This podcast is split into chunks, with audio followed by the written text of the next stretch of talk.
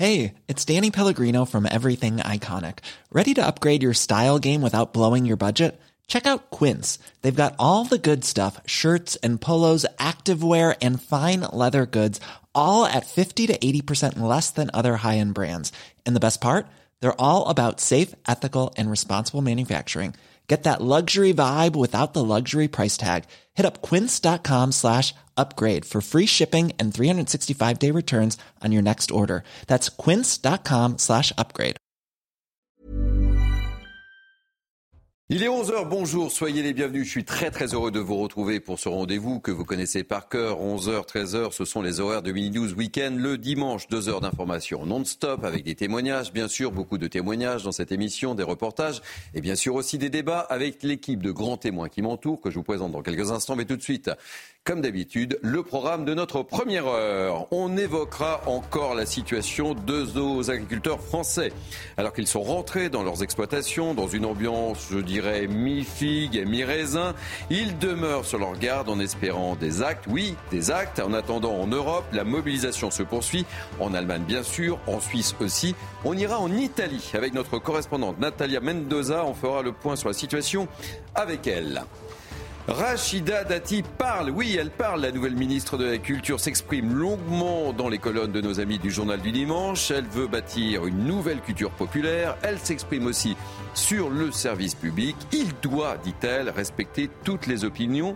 Dit-elle, nous sommes dimanche. Elodie Huchard, notre journaliste politique, est avec nous décryptage avec elle évidemment. Et puis aussi on évoquera un sondage publié par nos confrères du Parisien. Résultat, le chômage les inquiète moins. En revanche, oui, le pouvoir d'achat arrive en tête largement. Voilà, on vous dit tout durant cette première heure. Mais tout de suite, on fait un tour de l'information avec Isabelle Piboulot, que je salue en ce dimanche. Bonjour Isabelle. Bonjour Thierry, bonjour à tous. Trois personnes ont été blessées à l'arme blanche hier matin à Paris, gare de Lyon. Une agression qui s'ajoute aux nombreux incidents dénoncés depuis des années par les riverains. L'insécurité inquiète aux abords de la place Henri Frenet. Juliette Sadat, Maxime Leguet et Laura Lestrat. Nuisance sonore, incivilité jusqu'à l'extrême violence. Les habitants à proximité de la gare de Lyon connaissent depuis des années un sentiment d'insécurité. Ils pointent du doigt la place Henri Freinet où des distributions alimentaires pour les plus démunis attirent régulièrement migrants et marginaux. Fatalement, distribution alimentaire, il y a plein de gens qui arrivent. Euh, le soir, il y a jusqu'à 300 personnes. Et on savait qu'un jour, euh, que dans l'eau, il y aurait un qui pèterait les plombs et qu'il y aurait une attaque. Moi qui travaille dans la gare, là où il y a du transport, beaucoup de monde, on est... moi en tout cas, personnellement, moi je me sens pas en sécurité. On est en plein Paris, une gare euh, internationale. Quand tu vois des vingtaines, des trentaines de personnes qui traînent comme ça, depuis des années, les riverains alertent sur la dangerosité de cette place et dénoncent un manque de réactivité de la mairie du 12e arrondissement. La place est dangereuse. la proximité euh, de la gare euh, euh, fait que ça attire une population qui, bah, qui, malheureusement est dans le besoin. Mais dans cette population, il y a des gens qui sont dangereux. Nous interpellons, je vous dis, depuis des mois la mairie et rien ne bouge. Rien ne bouge. Les habitants demandent que les distributions soient organisées dans un lieu plus adapté. Ils souhaitent également la mise en place d'un point fixe de police aux abords de la place. En Haute-Corse, une enquête a été ouverte pour violation de domicile et dégradations aggravées. Des militants indépendantistes se sont introduits dans une maison qui appartiendrait à Éric Dupont-Moretti. L'identité du propriétaire reste à confirmer. Sur X, le mouvement Coréine Frontée a revendiqué une opération symbolique afin de dénoncer les mécanismes répressifs en Corse. Dans le reste de l'actualité, lors des émeutes de juillet dernier, de nombreux adolescents de moins de 16 ans ont été interpellés.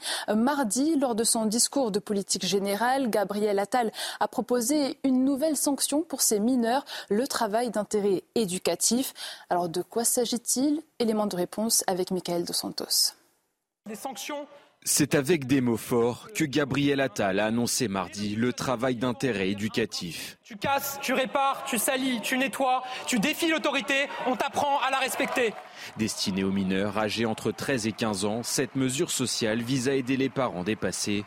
Le TIE pourrait être composé d'un suivi éducatif, de formation, d'une sensibilisation aux questions de justice, de civisme et de laïcité. Toute notion de travail est en revanche exclue.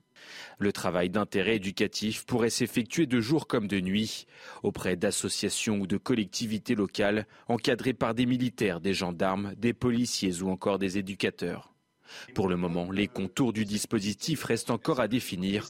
Le porte-parole de ce syndicat de police reste prudent. Quelle est la réponse coercitive s'ils ne respectent pas le règlement là où ils vont aller? Parce que si c'est pour les mettre dans un autre établissement et finalement ils vont faire exactement la même chose qu'ils faisaient dans les établissements scolaires, qu'est-ce qui va être mis en place s'ils ne veulent pas euh, euh, réparer euh, les dégâts qu'ils ont commis?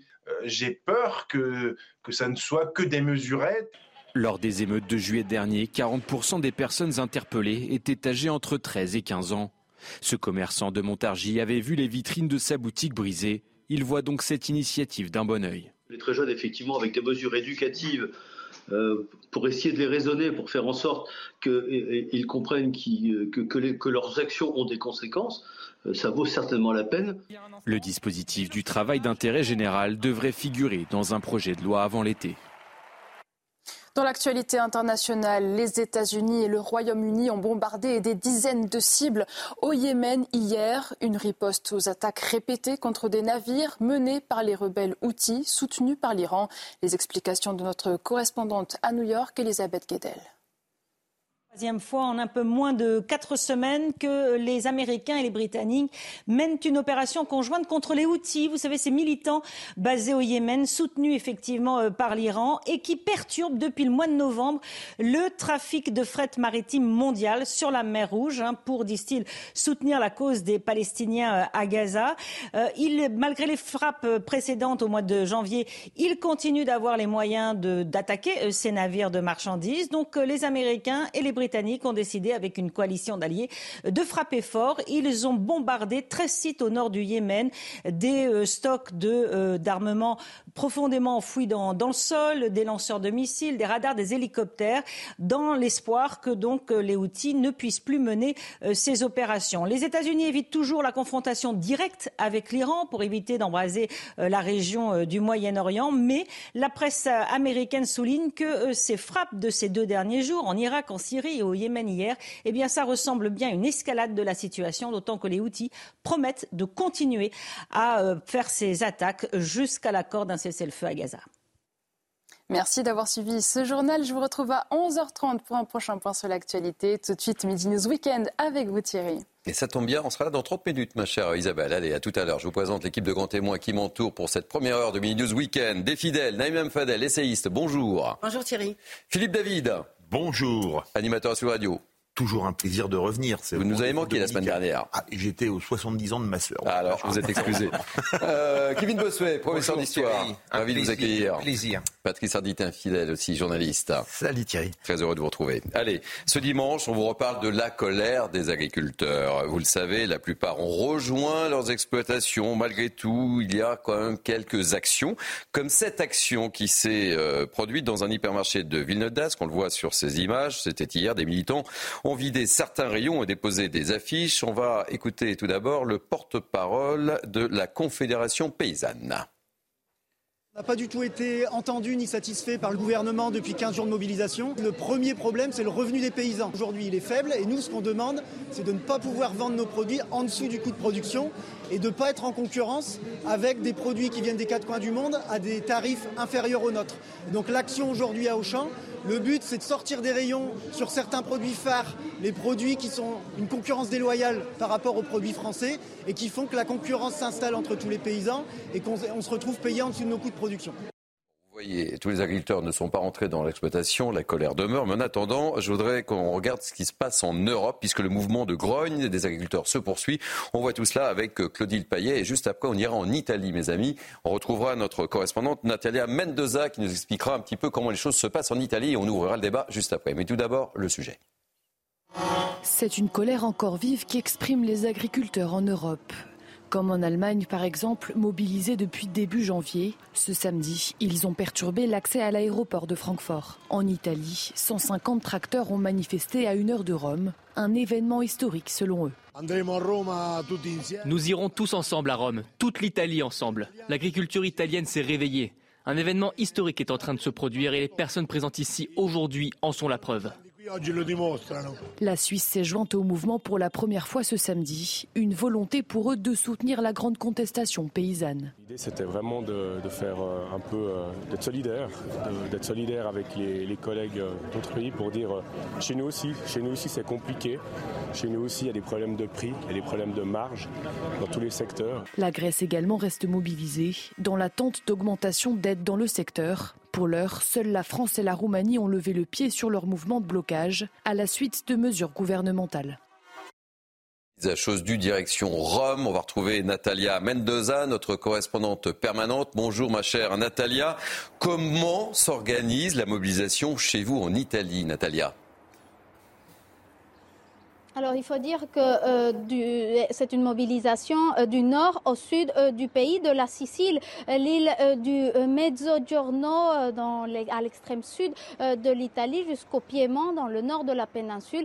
ces derniers jours, de plus en plus d'agriculteurs italiens eh bien, sortent dans les rues pour manifester, même si l'ampleur du mouvement n'a pas encore atteint les niveaux des manifestations des derniers jours en France. On sent en tout cas ici clairement une montée en puissance. Hier, des milliers d'agriculteurs sont descendus dans plusieurs villes euh, du pays. Des cortèges de dizaines euh, de tracteurs ont défilé euh, sur les routes de villes comme Caserte, en périphérie de Naples, mais aussi à Benevento, Milan, à Foiane, en Italie centrale. L'accès à l'autoroute 1 a été bloqué. pour l'instant, le mouvement ne donne pas signe d'essoufflement. Bien au contraire, les leaders du mouvement ont d'ores et déjà annoncé qu'ils arriveront jusqu'à Rome la semaine prochaine pour faire entendre les raisons de leur colère dans la capitale italienne.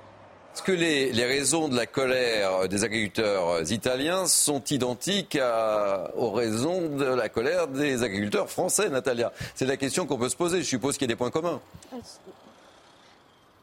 Il y a euh, de nombreux points communs. Les agriculteurs italiens euh, demandent la lutte contre la concurrence déloyale de produits agricoles euh, qui viennent de pays en dehors de l'Union européenne, l'arrêt de l'accord Mercosur, que soit introduit un principe de réciprocité pour faire en sorte que les produits qui entrent en Union européenne respectent les mêmes normes sur l'environnement et sur les conditions de travail que doivent respecter les agriculteurs italiens, mais aussi moins de bureaucratie la modification de certaines normes européennes, comme par exemple celle euh, sur la jachère obligatoire, l'obligation de laisser 4% des terres au repos pour faciliter la reconstruction du sol. Plus de 1000 agriculteurs italiens ont fait le déplacement euh, cette semaine à Bruxelles et ici en Italie, ils sont décidés à continuer à maintenir la pression sur le gouvernement italien.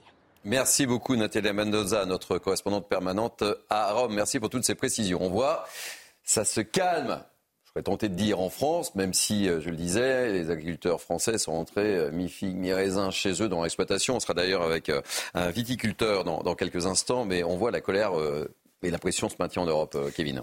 Évidemment que la pression se maintient en Europe. Ce sont des revendications qui sont européenne. On le voit dans plein de pays, on le voit notamment en Roumanie, on le voit en Pologne, on le voit en Belgique, on le voit également en Espagne, mais on le voit également aux Pays-Bas, où vous avez même un parti politique qui a été créé, le BBB, qui s'est présenté aux élections provinciales euh, de mars 2023 et qui a récolté 13%. Le BBB euh, n'est là que pour porter les revendications des agriculteurs. Donc vous voyez bien que même au sein de l'opinion publique, ça prend énormément. Et surtout, il y a un point de crispation qui est très important c'est l'entrée de l'Ukraine dans l'Union européenne. Rappelez-vous, en février 2023, Zelensky était devant le Parlement européen, était acclamé, était applaudi. Je me souviens encore de Charles Michel qui lui disait Bienvenue chez vous, hmm. bienvenue en Europe. Et en juin 2023, euh, donc, on a euh, autorisé euh, l'Ukraine à être candidate à l'entrée dans l'Union européenne. Sauf qu'on sent bien que ça crise hmm. parce que comment voulez-vous que les agriculteurs européens voient ça d'un bon oeil. Il y a tout d'abord le problème de la PAC. Si euh, l'Ukraine entre dans l'Union européenne, euh, les Ukrainiens vont recevoir 13,7 milliards environ de PAC. Donc ça sera de l'argent en moins pour les agriculteurs euh, européen. Et surtout, il y a un dumping social qui est très important. Enfin, quand vous voyez en Ukraine, le revenu moyen est cinq fois moins important mm. que euh, dans, euh, dans le reste de l'Europe. Et on a des salaires à 200 euros par mois. Et ensuite, l'Ukraine utilise notamment des pesticides, des insecticides qui sont euh, interdits en Europe. Donc on voit bien qu'il y a une concurrence déloyale. On voit là ici la déconnexion totale entre l'élite bruxelloise qui n'en a strictement rien à faire des agriculteurs, ou du moins qui met en avant l'européisme comme étant plus important que l'intérêt finalement euh, de la population européenne. Et cette dichotomie-là, on va la retrouver notamment aux prochaines élections parce que à mon avis, tous ces mouvements très critiques vis-à-vis de Bruxelles euh, vont monter, monter, monter. Mais je pense qu'on sera dans quelques instants avec, un, je le disais, un viticulteur du, Vaucluse et on lui demandera son, état d'esprit, justement, par rapport à cette mobilisation qui demeure en, Europe. Et, on peut supposer qu'ils attendent évidemment des actes. Naïma et, Philippe David. Oui, alors il y a des revendications effectivement communes. Mais nous, en France, c'est pire, parce qu'on veut être plus royaliste que le roi. Hmm. C'est-à-dire qu'on a rajouté, on a une surtransposition des normes.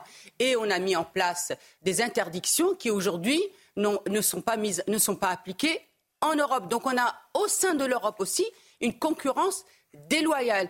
Vous avez parlé, Kevin, de l'Ukraine. L'Ukraine, aujourd'hui, un poulet sur deux est d'origine ukrainienne et qui ne respecte absolument pas les normes. Donc, je veux dire qu'il y a aussi tromperie sur euh, les consommateurs. Est-ce que vous savez, Thierry, que 70% des fruits sont importés en France? 30% de nos légumes sont importés, 70% des produits de la mer, 80% des cornichons. Vous savez, les cornichons. Hmm. oui, je vous écoute. Non, parce que vous savez, le, fameux cornichon euh, maille de Dijon, etc. Vous savez quoi des marques, ah, non, mais, non mais justement, je leur en veux un petit peu parce qu'auparavant, c'était, on était les, rois du cornichon. Si hmm. Oui. Tant qu'on n'est pas les rois des cornichons, ça va. C'est ça. Si je puis dire, aujourd'hui, 80% des cornichons sont importés. Donc il y a un problème de fond, de fond. Et c'est pour ça qu'aujourd'hui, nous, on soutient nos paysans. Allez, je vous donne la parole juste après. Mes priorités, évidemment, au témoignage. Euh, nous sommes avec Thomas Montagne, vigneron dans le Vaucluse. Bonjour Thomas. On est ravi de vous accueillir dans News Weekend. Je le disais, vous êtes retourné euh, dans vos exploitations avec un esprit mi-figue, mi-raisin. Quoi. Euh, quel est un peu votre état d'esprit? Quand vous voyez que là, les mobilisations se poursuivent. On en a parlé. On a, je crois qu'on était une des premières chaînes à, parler de la mobilisation en Allemagne. ça se poursuit en Suisse. On l'a vu en Italie. Et vous, vous êtes rentré dans vos exploitations. Mais attention, vous attendez des actes Oui, c'est sûr que comme, on connaît ces énarques, on les honore, donc évidemment, euh, après les, paroles, les promesses, on attendra les actes pour juger réellement. Euh, cela dit, c'est vrai que le, gouvernement euh, a probablement eu chaud aux fesses et qu'il a lâché beaucoup de l'Est tout d'un coup. Mais à mon avis, le problème réel n'est pas là. Il est européen et donc euh, même si les mesures qui nous sont euh, proposées sont très importantes et intéressantes, je parle notamment de, des exonérations de charges euh, des TODE, sur ce qui concerne donc, ce qui sont des choses structurelles, les successions par exemple, parce qu'on produit trop cher en France. Donc il faut d'abord, c'est le premier problème qu'il faut qu'on règle en France. Mais il y a autre chose après au niveau européen. Quel est votre état d'esprit, Thomas, là, au moment où on se parle, en ce dimanche? À la fois triste parce que je vois qu'on s'est fait, on s'est fait avoir euh, et que peut-être les gens ne, ne, voient pas ce que, ce vraiment ce qu'il faudrait faire derrière et en même temps euh, avec de l'espoir que quand même on, on sent qu'il y a des choses qui bougent euh, partout euh, dans l'ensemble de l'Europe. C'est quand même intéressant. C'est la première fois, je crois, à ma connaissance que que nous avons euh, de tels mouvements de manière concomitante dans toute l'Europe à ce point, parce qu'il y a déjà eu des mouvements, mais là, il y a 15 ou peut-être plus euh, mhm. pays qui sont euh, qui ont des mouvements forts au même moment et, pour les mêmes choses, alors que alors que nous n'avons pas les mêmes contraintes. Vous voyez, donc on, ça a été dit tout à l'heure, nous sommes les rois de la surtransposition en France, donc on peut comprendre que les, les, les agriculteurs français euh, aient des problèmes, mais nos collègues allemands aussi manifestent. Ils ont même commencé à manifester avant nous. C'est donc bien qu'il y a autre chose. Mhm. Je vous garde quelques instants avec nous avant la, la pause publicitaire.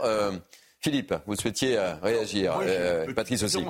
Quand euh, Kevin dit la commission de Bruxelles s'en fout, non, la commission de Bruxelles veut tuer l'agriculture européenne, la petite agriculture européenne. Donc c'est pas qu'elle s'en fout, c'est qu'elle a pour but de la détruire. Hmm. Je vais vous prendre quelques exemples. Farm to Fork, baisse de 15 pour, de la ferme à la fourchette. Oui, en bon voilà, français. parlons français. Oui. C'est important. Euh, c'est pour ça qu'on dit chewing-gum et pas bubblegum, par exemple. oui. Baisse de la production de 15%. De 15%. La FAO, c'est-à-dire les Nations Unies pour l'agriculture et euh, la, pour l'agriculture et la nourriture, disent qu'il faut augmenter de 60% à horizon 2050. Continuons. Une chose complètement dingue. On est passé, rappelez-vous, l'Europe de- de- de- du traité de Rome, c'était la préférence communautaire. Et la PAC a été bâtie sur la préférence communautaire. Aujourd'hui, on est passé au libre-échange mondialisé. La bascule, elle s'est faite il y a 30 ans. Les accords de Blair House, 1993, où, alors c'était bien pour négocier pour l'Europe, c'était Sir Leon Brittan, un proche de Margaret Thatcher. Lui, on peut dire qu'il était ultra-libéral, c'était pas une injure, c'était un qualificatif. Et donc on a commencé à ce moment-là à brader la- l'agriculture européenne. Et tant qu'on ne changera pas totalement de logiciel au niveau européen, ça descendra dans la rue en Italie, en Espagne, en France et partout ailleurs. Patrice, deux mots. Vous entendez la petite musique J'ai entendu. Il faudrait quand même dissocier euh, les dictats euh, de l'Europe et puis euh, tous les pays qui ont euh, euh, pour, pour mission de, de regarder midi à leur porte. Je veux dire, en Allemagne, on s'occupe en priorité de la réforme de la fiscalité sur le diesel. Euh, en, en- en- Espagne, on parle d'un malaise croissant, mais on ne sait pas très très bien sur quoi. Les Roumains, eux, voulaient une véritable place à une table de négociation.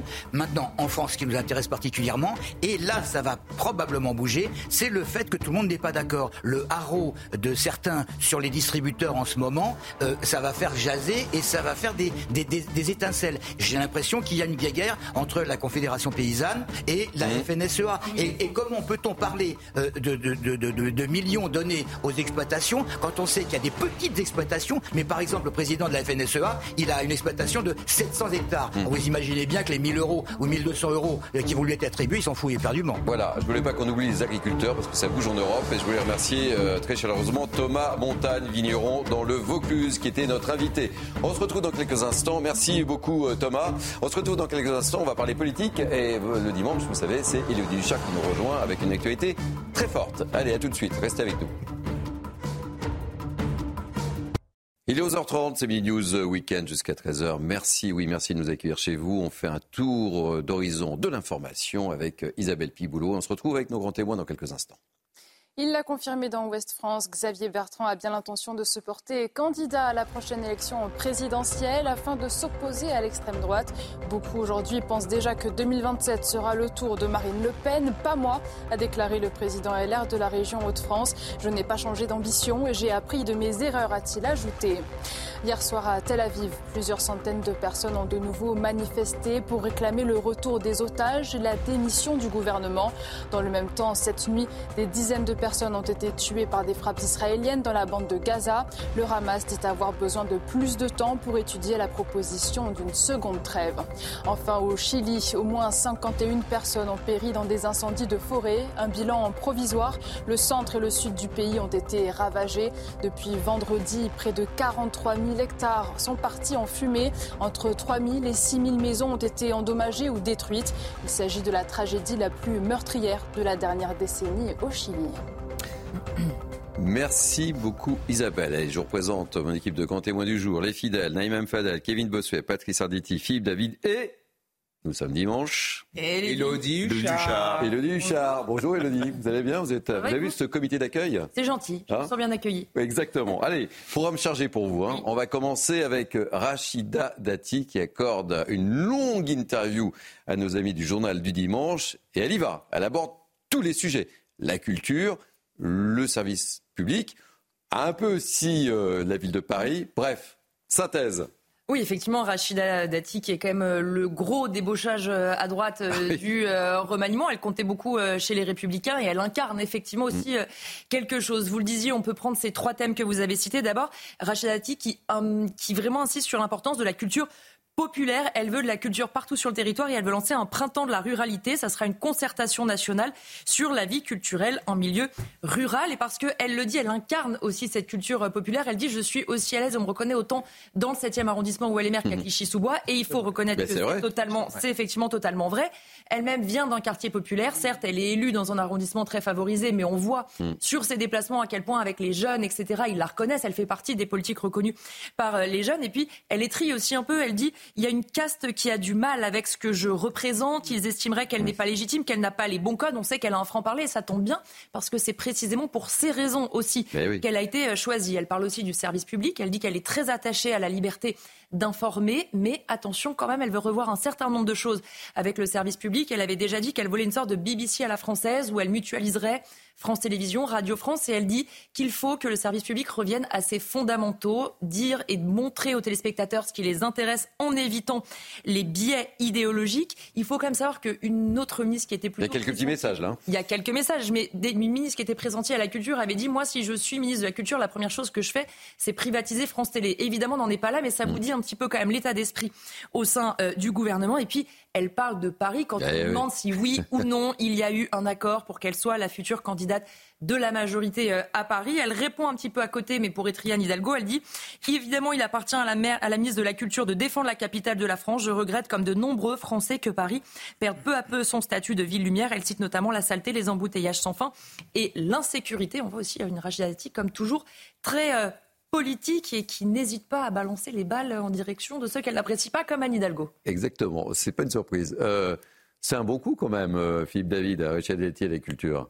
Ah bah c'est sûr que ça a été le dernier. Et pas que. Certains parlent de débauchage, vous savez, mais euh, comme disait Clémenceau, un converti c'est celui qui rejoint votre parti, un traître c'est celui qui quitte le vôtre pour parler, partir dans un autre. Alors elle donne une interview intéressante. Elle avait parlé, comme le disait justement Elodie, d'une BBC à la française. Mmh. Inutile de dire que là, sur le service public, elle, le, elle a beaucoup de pain sur la planche. Ouais. Neymar. Rachida Dati, c'est quelqu'un qui n'oublie pas d'où elle vient mais qui a justement réussi... Elle a raison, elle est, populaire dans tous les milieux. Comme elle, dit, elle, elle, est, euh, populaire effectivement dans, auprès des habitants des quartiers populaires et aussi bien aussi euh, auprès des habitants euh, du 7e. Elle a parfaitement su faire une synthèse, si je puis dire ainsi, de cette culture, de ses mœurs à, la française, de ses codes socioculturels. Et quand je dis, elle n'oublie pas d'où elle vient, et c'est pour ça que ces déclarations sont extrêmement importantes, parce qu'elle, quand elle dit, je veux promouvoir euh, l'accès à la culture par les quartiers populaires, mais aussi l'accès à la culture dans la ruralité, quand elle parle aussi de, culture populaire, c'est dans le sens du peuple. Hmm. Ce n'est pas euh, galvaudé, c'est dans le sens du peuple et de permettre à tous d'y accéder. Donc elle a ce souci euh, qui, qui, vient à point, si je puis dire, parce qu'aujourd'hui, souvent, vous aviez le sentiment qu'il y avait une élite parisienne où il y avait une certaine culture, mais que cette culture-là, elle ne pouvait pas, s'adresser à, la, à, la, France euh, d'en bas. Et puis, ce qui est très, très important,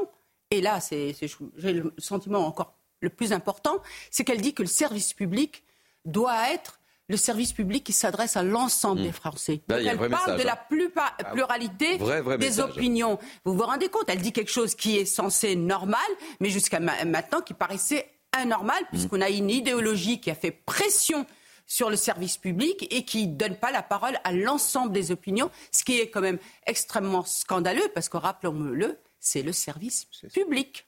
Alors j'ai hâte de vous entendre. Kevin Bossuet qui est sous le charme de Gabriel Attal, évidemment. Euh, euh, est-ce qu'il est, est-ce qu'il est, est-ce qu'il est sous le charme de, de Rachida Dati, euh, ministre de la ministre de la Culture? Moi, Ça toujours, décoiffe. Hein. Moi, j'ai toujours adoré Rachida Dati. C'est une femme qui a de la poigne, c'est une femme qui a des convictions et c'est une femme qui a un parcours admirable, qui est pour moi l'incarnation de la méritocratie républicaine.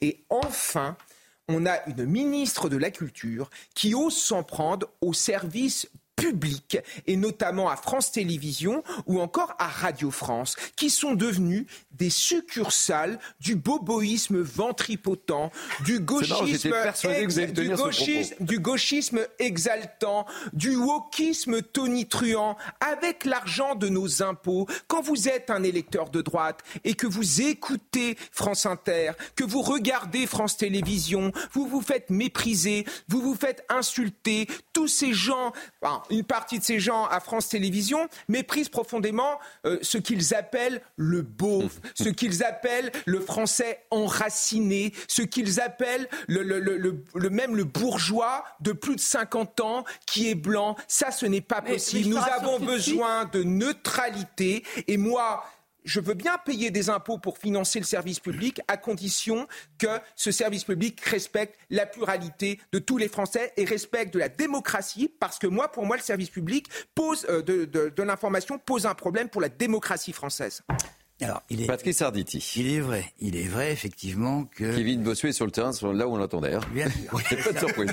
le service public écoute, euh, je crois, près de 4 milliards euh, euh, quand même. D'accord. Mais il faut arrêter de faire cette guerre entre le ah. service public et, et, et, et, le, et le privé. Parce que cette guerre, elle est dans tous les coups. Et on, a, on, a, on a dit à un moment donné que tous ceux qui travaillaient à TF1 étaient des richards, qu'ils avaient des salaires mirobolants. Donc on a fait, on a fait évidemment une scission entre des journalistes d'un côté. J'y ai passé 30 ans, moi. Privé, je sais. C'est une maison que je connais bien. des journalistes du service public qui gagnaient moins. Mais il faut arrêter ça. les soi-disant pauvres contre les soi-disant rouges. Mais Patrice, vous avez une réflexion qui est corporatiste. Vous êtes journaliste, vous défendez les journalistes, je veux bien.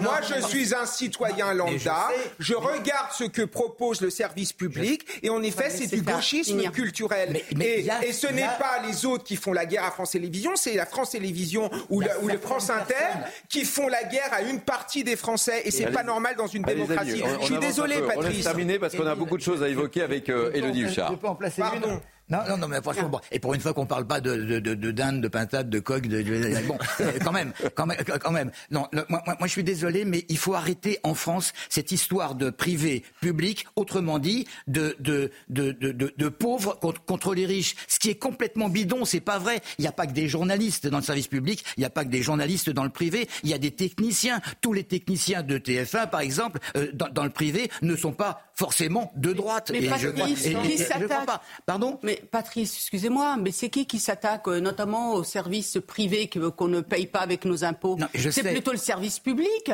qui devrait balayer devant sa porte.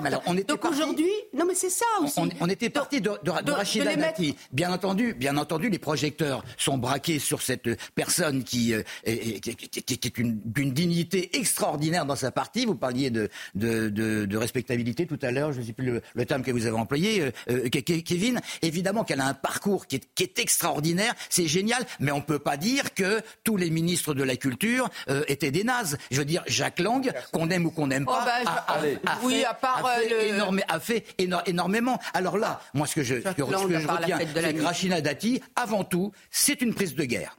Voilà. Ça. Allez, on enchaîne parce qu'on a beaucoup de sujets. C'est quelqu'un aussi d'important pour nous parce que c'est l'image de la méritocratie à la bah, française. Donc on envoie un signe fort au quartier populaire et à l'intégration et l'assimilation à la française. Les amis, les amis, des Français. Puis-je reprendre possession Ah ben, vous nous avez des sujets exaltants. Ah ben ça, c'est sûr. je, savais. Je, vous en propose un autre. Je, avec je constate que les mâles blancs de plus de 50 ans sont les plus disciplinés. Alors si c'est Xavier Bertrand, je suis ah, En plus, vous faites des enchaînements. Ah, Parce que Rachida Dati, candidate à la mairie de Paris, Xavier Bertrand, candidat à la future présidence.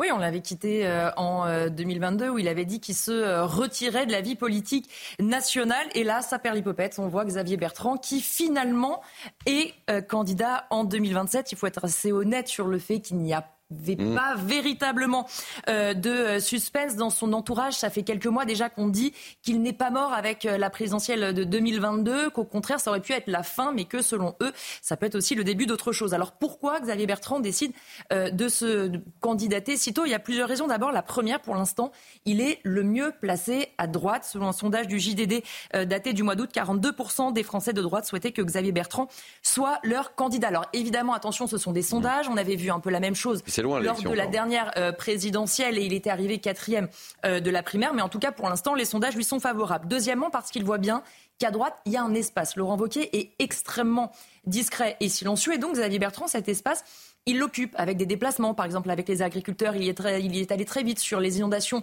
dans sa région. Il se déplace beaucoup. Il fait aussi un certain nombre d'interviews, ce qui fait que cet espace qui semble un petit peu vide, eh bien, il décide de l'occuper. Ensuite, parce que lui, il veut incarner les classes populaires. Il veut faire, en fait, au niveau national, ce qu'il a fait dans sa région. Il estime que cette droite, finalement, ne parle plus forcément à oublier ces classes populaires et qu'il est temps encore d'aller euh, les chercher. Et puis, Xavier Bertrand, il le dit dans cette interview, il va être un rempart contre le Rassemblement euh, dans son entourage, qu'on entend beaucoup dire, c'est que euh, il y a deux personnes qui ont battu euh, Marine Le Pen, Emmanuel Macron et Xavier Bertrand. Évidemment, ça n'est pas la même élection, mais de fait, Xavier Bertrand a gagné euh, face à Marine Le Pen. Bernard de Flessel, qui est le secrétaire général de Nous France, nous disait que Xavier Bertrand, il exprime la colère des gens, il apporte des solutions, donc il ne laisse pas de place à Marine Le Pen. Maintenant, la question, c'est comment il va y arriver. On sait ah qu'à droite, euh, a priori, il n'y aura pas euh, de primaire. On attend toujours le fameux candidat euh, naturel, en général mhm. celui d'ailleurs qui n'arrive jamais à la fin. Mais en tout cas, lui, il est assez vacciné évidemment de la primaire. Il y a aussi la question de l'incarnation qui compte. Bernard de Flessel toujours disait, la dernière fois, il était celui qui avait battu Marine Le Pen, qui pouvait battre Emmanuel Macron, mais ça ne suffisait pas à faire une incarnation. Il faut qu'on dise pourquoi il se bat. On voit donc déjà Laurent Vauquier, David Lisnard, peut-être Éric Ciotti, Xavier Bertrand, la jarre de candidate euh, LR, elle est déjà pleine, sans compter qu'on peut rajouter ceux qui viennent des LR, comme Édouard Philippe, comme Gérald Darmanin, ou bien encore comme Bruno Le Maire. La présidentielle de 2027, ça va peut-être être finalement une primaire géante d'anciens ou d'actuels LR. Bon, ça vous inspire autant qu'Achida Dati, euh, Xavier Bertrand Petit tour de table Comme vous l'avez dit. Mais bien placé, selon euh, Elodie. Hein. Mais oui, enfin, vous savez, les personnes les plus populaires dans les sondages, ça a, Après, toujours, été, loin, hein. ça a toujours été Simone Veil et Bernard Kouchner qui n'ont jamais été candidats à une présidentielle. Donc, hmm. Donc, c'est pas parce qu'on est populaire qu'on a qu'on sera un jour à l'Élysée. Ça, c'est le premier point.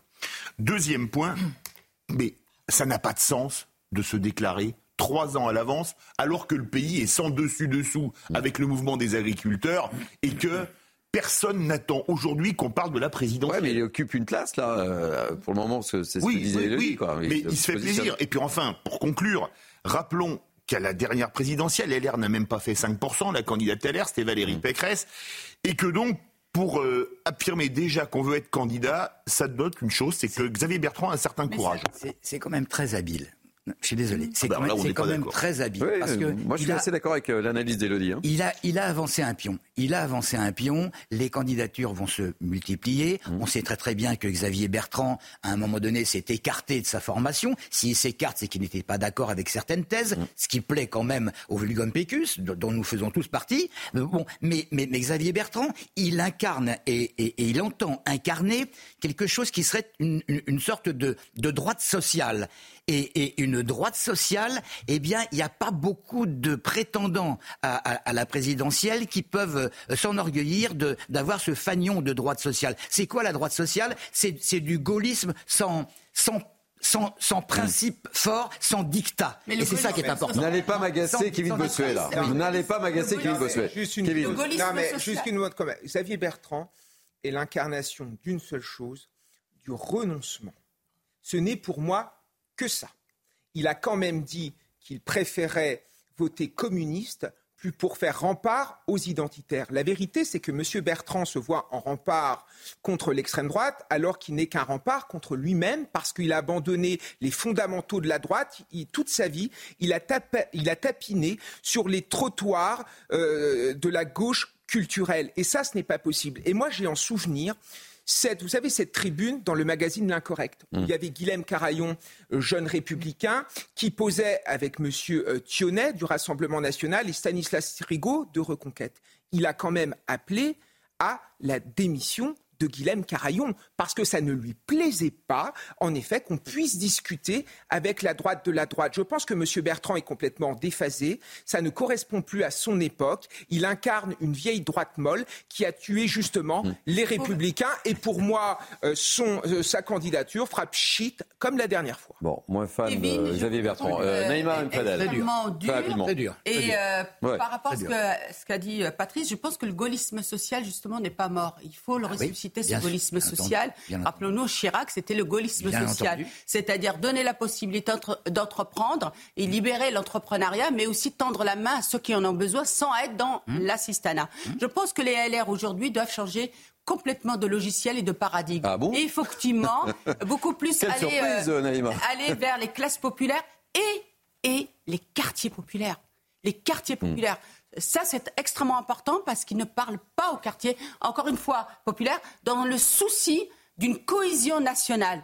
Vous voyez, ils, sont, ils, partent rarement dans les quartiers pour faire campagne. Aujourd'hui, s'ils veulent vraiment parler aux classes populaires, aux- aux- en général, et aussi euh, à ces, euh, euh, personnes qui ont des difficultés sociales, mais qui veulent vivre de leur labeur, qui veulent, qui veulent être dans la dignité, il faut absolument qu'ils changent de logiciel et qu'ils revoient euh, peut-être leur paradigme. Allez, on termine avec euh, Elodie, cette page politique, avec une semaine importante pour le gouvernement et notamment pour Gabriel Attal. Euh, baptême du feu, première motion de censure. Et puis, et puis lumière blanche, fumée blanche peut-être, avec les nouveaux ministres, secrétaires d'État, etc. Oui, parce que euh, demain, effectivement, à 10h, ça sera la première euh, motion de censure contre le euh, gouvernement Attal qui a été déposée par la gauche. Il y a à peu près aucun suspense. C'est un lundi à 10h. Autant vous dire que les rangs de l'hémicycle seront relativement vides. Du côté du Rassemblement national, on ne votera pas cette motion parce qu'ils avaient fait la même chose avec Elisabeth Borne. Ils se disent on tend la main au gouvernement, on ne censure pas, a priori, on verra. Du côté des Républicains, on ne veut pas la voter car on ne veut pas voter euh, avec euh, LFI notamment. Du côté du groupe Lyot, ils ne la voteront pas parce que désormais, ils ne voteront que leur propre motion de censure.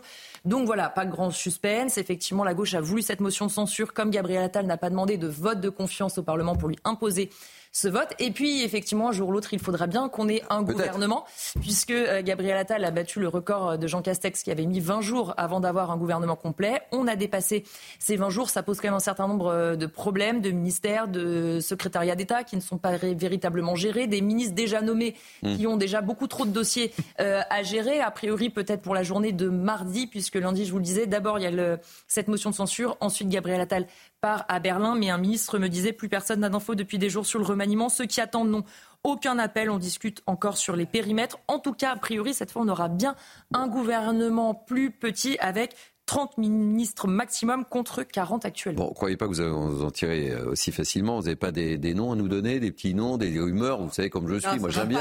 Il n'y a pas des noms là. Il n'y a pas des choses. Il y a évidemment des noms. Dans, dans les noms, il y a la volonté de faire entrer, pourquoi pas, euh, certains sénateurs ou certaines euh, sénatrices qui viendra euh, du côté de LR. On cite beaucoup euh, François-Noël Buff- Buffet, qui est la commission des lois, Estrosi Sassone, Voilà. voilà. pour les profils. Dans ceux qui peuvent entrer de la majorité, Naïma Mouchou, qui vient d'Horizon, qui est très proche euh, d'Édouard Philippe, parce qu'il faut aussi, évidemment, faire plaisir aux alliés. On a Sacha Ollier qui représente l'aile gauche, qui est beaucoup cité, Guillaume Casbarian, qui étant euh, député aussi à la commission des affaires économiques, qui pourrait arriver euh, au logement. Après, voilà, on, à l'heure où je vous parle, ces personnes-là ne savent même pas si elles sont nommées, donc moi non plus. Mais euh, dans les Mais noms, dans les qu'on entend beaucoup, voilà ce qui revient pour l'instant et verdict euh, bientôt peut-être. On suivra ça avec une grande attention avec vous, ma chère Elodie. Merci, vous avez été parfaite, comme tous les dimanches, évidemment. Vous revenez quand vous voulez. Les amis, on va marquer une pause. C'est la fin de cette première heure de Mini News Weekend. On se retrouve dans quelques instants, évidemment. Euh, le temps d'une petite pause. Pub. À tout de suite, c'est sur CNews que ça se passe. Et nulle part ailleurs. Vous connaissez le refrain. À tout de suite. Et pratiquement midi, rebonjour à vous. Merci de nous accueillir chez vous. C'est Midi News Weekend. Nous sommes ensemble jusqu'à 13h. Je vous représente l'équipe de Grand Témoin dans quelques instants, mais tout de suite, le sommaire de notre partie 2. On va revenir sur cette agression Gare de Lyon dont on vous parlait hier matin dans cette émission. Le suspect, je vous le rappelle, un Malien de 32 ans est atteint de troubles psychiatriques. Son état n'est pas compatible avec la garde à vue. On reviendra évidemment sur son profil et sur l'inquiétude des habitants proches de la gare de Lyon. Dans Mini News Weekend, on ira à Notre-Dame-des-Landes près de Nantes. On va vous reparler, vous savez, la célèbre ZAD dont on a tant et tant parlé. Six ans après l'abandon du projet d'aéroport, la zone connaît de nouvelles tensions. Les élus locaux en ont assez. On sera avec la maire de Vigneux de Bretagne, Gwenola Franco. Enfin, on évoquera euh, la situation en Israël avec notre envoyé spécial Régine Delfour. Régine a pu suivre ces derniers jours la mobilisation de l'armée israélienne sur le front nord. On aura également une invitée avec nous, une jeune réalisatrice, Anaëlle Maman. Elle nous parlera d'un film qu'elle a réalisé en Israël intitulé De la mort à la vie avec cette accroche. Comment, oui, comment une nation réapprend-elle à vivre quand elle s'est vue mourir? Anaëlle nous dira tout. Voilà pour notre riche programme de notre deuxième heure. Tout de suite, on fait un tour de l'information avec Isabelle Piboulot que je resalue. Si la révolte en France, euh, la mobilisation des agriculteurs, pardon, s'est tassée, la révolte chez nos voisins européens euh, persiste. Des actions ont eu lieu ces derniers jours en Italie, en Allemagne, en Suisse ou encore en Grèce. On voit cela dans le détail avec Clotilde Paillet. C'est une colère encore vive qui exprime les agriculteurs en Europe. Comme en Allemagne, par exemple, mobilisés depuis début janvier, ce samedi, ils ont perturbé l'accès à l'aéroport de Francfort. En Italie, 150 tracteurs ont manifesté à une heure de Rome, un événement historique selon eux. Nous irons tous ensemble à Rome, toute l'Italie ensemble. L'agriculture italienne s'est réveillée. Un événement historique est en train de se produire et les personnes présentes ici aujourd'hui en sont la preuve. La Suisse s'est jointe au mouvement pour la première fois ce samedi. Une volonté pour eux de soutenir la grande contestation paysanne. L'idée, c'était vraiment de, faire euh, un peu, euh, d'être solidaire, d'être solidaire avec les, collègues euh, d'autres pays pour dire, chez nous aussi, chez nous aussi, c'est compliqué. Chez nous aussi, il y a des problèmes de prix, il y a des problèmes de marge dans tous les secteurs. La Grèce également reste mobilisée dans l'attente d'augmentation d'aides dans le secteur. Pour l'heure, seules la France et la Roumanie ont levé le pied sur leur mouvement de blocage à la suite de mesures gouvernementales. En Haute-Corse, une enquête a été ouverte pour violation de domicile et dégradation aggravée. Des militants indépendantistes se sont introduits dans une maison qui appartiendrait à Éric Dupont-Moretti. L'identité du propriétaire n'a pas été confirmée. Sur X, le mouvement Corinne Fronté a revendiqué une opération symbolique et politique afin de dénoncer les mécanismes répressifs en Corse. Son nom devrait figurer parmi les candidats à la prochaine élection présidentielle de 2027. Xavier Bertrand l'a annoncé dans Ouest France. Il compte s'opposer à l'extrême droite. Beaucoup aujourd'hui pensent déjà que 2027 sera le tour de Marine Le Pen. Pas moi, a déclaré le président LR de la région Hauts-de-France. Je n'ai pas changé d'ambition et j'ai appris de mes erreurs, a-t-il ajouté. On poursuit avec cette initiative en Seine-et-Marne. Le maire de la commune de Seine-Port souhaite restreindre l'usage de smartphones sur la voie publique par le biais d'une charte afin de préserver les plus jeunes. Les habitants ont été appelés à voter par référendum.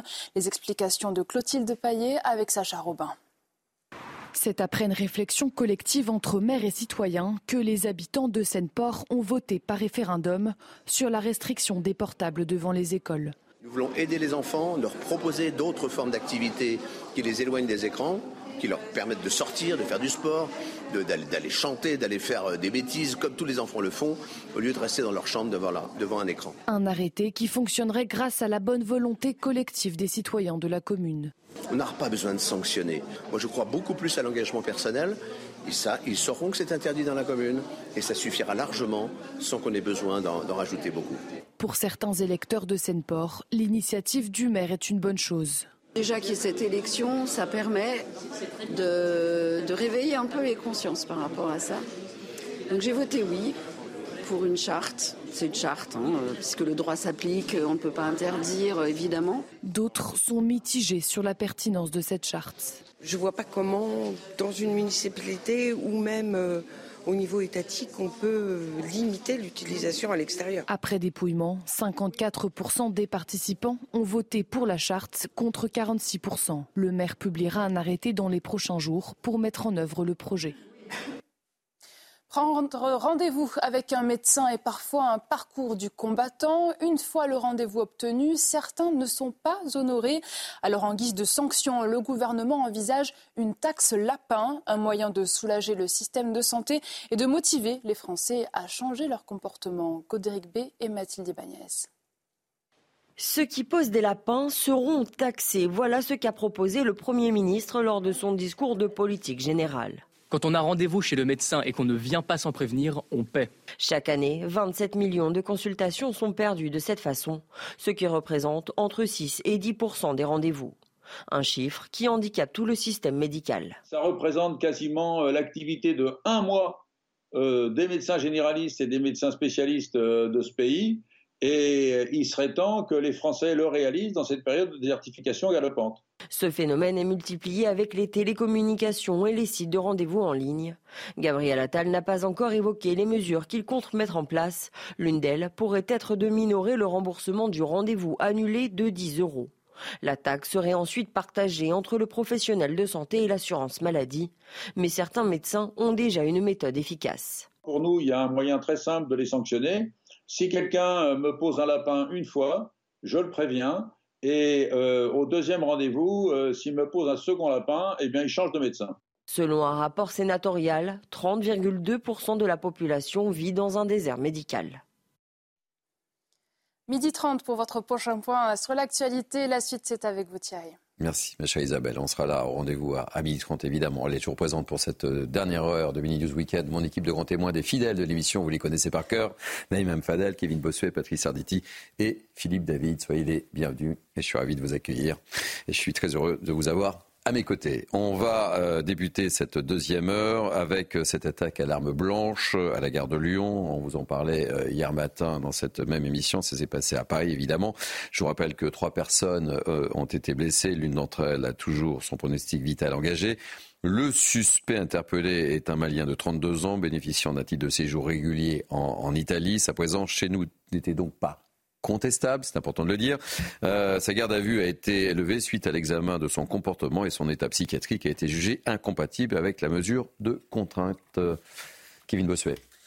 Oui, encore une fois, on met en avant les troubles psychiatriques. Que faisait cet individu euh, en liberté s'il était malade psychiatriquement?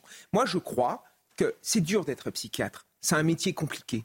Et en effet, quand un psychiatre décide, par exemple, de laisser sortir un de ses patients, il est toujours dans l'entre-deux, entre l'intérêt du patient et l'intérêt de la société. Sauf que je trouve que le principe de précaution doit l'emporter et doit dominer parce qu'il y a trop d'affaires, en effet, où un schizophrène a dérapé, etc. Et ce qui est de pire, pour les familles euh, dont l'un des membres a été victime notamment d'un malade psychiatrique, c'est que souvent devant la justice, il y a, de, il y a ce qu'on appelle l'irresponsabilité pénale. C'est-à-dire qu'il n'y a pas de condamnation. Ça, il faudrait peut-être le remettre en question. C'est ce qu'a fait la, la, Suède en 1962, où maintenant la maladie psychiatrique n'est plus qu'une circonstance atténuante. Et je terminerai juste sur une chose. Moi, il y a un procès qui m'a marqué, c'est le procès de Sarah Halimi. Oui. Vous savez, cette femme juive mm-hmm. qui a été défenestrée.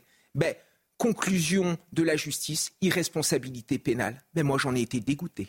Et pour Patrice, élargir, euh, Neymar et Patrice. Neymar alors. Pour élargir ce que vous venez de dire, euh, Kevin, c'est aussi la question de la libre circulation dans l'espace Schengen. Bien sûr. On a toujours pensé que l'espace Schengen mmh. était réservé aux Européens, c'est-à-dire de nationalité d'un pays européen. Aujourd'hui, on se rend compte que des personnes peuvent venir avec des cartes de séjour et circuler librement. Des personnes réfugiées, rappelez-vous mmh. l'attaque d'Annecy.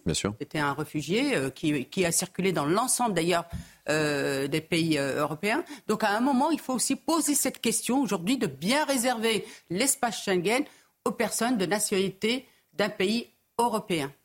Patrice, je vous donne la parole. Bon, alors donnez-moi. Il n'y a, a, pas évidemment que les étrangers qui commettent ce genre de ce genre d'actes et il n'y a pas que des étrangers qui, lorsqu'on se balade en France, euh, euh, peuvent être susceptibles d'avoir des bouffées délirantes, pour ne pas parler de, de, schizophrénie. Je suis persuadé que si on rencontre sur 50 personnes, il y en a au moins trois qui sont plus ou, plus ou moins bizarres. Ceux-là, généralement, ne vont pas commettre d'actes répréhensibles. Mais euh, euh, cet individu, il, il, est, il est quand même spécial.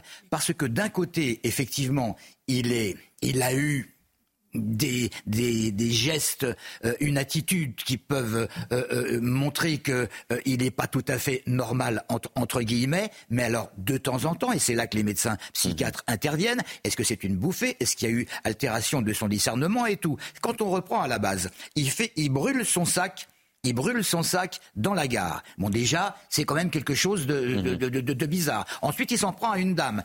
Cette dame a réussi à se défendre et ce sont trois autres personnes euh, qui se sont fait qui se sont fait agresser. Mais derrière, une fois qu'il a été euh, immobilisé, Très vite, il dit qu'il est euh, sous emprise de médicaments, ouais. qu'il n'est pas tout à fait euh, normal. Ok. Alors, euh, moi, moi, je veux dire, il va y encore y avoir une guerre entre la justice traditionnelle -hmm. et puis la médecine, une certaine médecine qui est la psychiatrie. vous parliez tout à l'heure de, de, de, de, Madame Alimi. évidemment que tout le monde est absolument écœuré de, de, de, de, de ce qui s'est passé. Il avait fumé du cannabis. Ils avaient, mais il avait fumé du cannabis, mais il y a énormément de personnes qui fument du cannabis. Mais ils passent pas à l'acte. J'en ai jamais fumé de ma vie, je veux dire. Mais, mais qui ne commettent pas d'actes absolument épouvantables. Il faut, il faut, il faut quand même pas exagérer. Alors là, là, on va, là, de toute grave. façon, le, le, le, le, terrain de discussion, il va se baser sur la psychiatrie qui, qui est très malade en France et avec la responsabilité d'une personne. Mm -hmm. C'est comme un juge de temps en temps qui va définir que s'il y a eu altération euh, de son discernement pendant quelques secondes, eh ben on peut pas tout à fait le traiter comme quelqu'un euh, de normal. La justice autant malade que la psychiatrie quand même. Oui. Non mais ça Un mot euh, sur, même question sur le sujet, Philippe, hein. Naïma sur Schengen. Tout le monde peut rentrer comme il veut, même quelqu'un qui a des problèmes psychiatriques. Désolé, mais les frontières, pour moi, ce n'est pas fait pour les chiens. Et une frontière, c'est pas un gros mot, c'est fait pour protéger. Alors en attendant, ça s'est passé du côté de la gare de Lyon. On a voulu euh, voir quel était l'état d'esprit de la gare de Lyon où euh, les riverains sont un petit peu exaspérés par euh, cette violence ambiante. Et on parle de la gare de Lyon, mais c'est valable dans d'autres gares, à Paris, dans d'autres gares en province aussi. Regardez le reportage de Juliette Sada. Nuisances sonores, incivilité jusqu'à l'extrême violence. Les habitants à proximité de la gare de Lyon connaissent depuis des années un sentiment d'insécurité. Ils pointent du doigt la place Henri Freinet où des distributions alimentaires pour les plus démunis attirent régulièrement migrants et marginaux. Fatalement, distribution alimentaire, il y a plein de gens qui arrivent. Euh, le soir, il y a jusqu'à 300 personnes. Et on savait qu'un jour, euh, que dans l'eau, il y aurait un qui pèterait les plombs et qu'il y aurait une attaque. Moi qui travaille dans la gare, là où il y a du transport, beaucoup de monde, on est... moi en tout cas, personnellement, moi je me sens pas en sécurité. On est en plein Paris, une gare euh, internationale. Quand tu vois des vingtaines, des trentaines de personnes qui traînent comme ça, Depuis des années, les riverains alertent sur la dangerosité de cette place et dénoncent un manque de réactivité de la mairie du 12e arrondissement.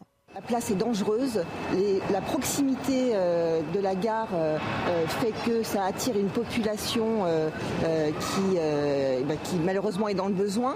Mais dans cette population, il y a des gens qui sont dangereux.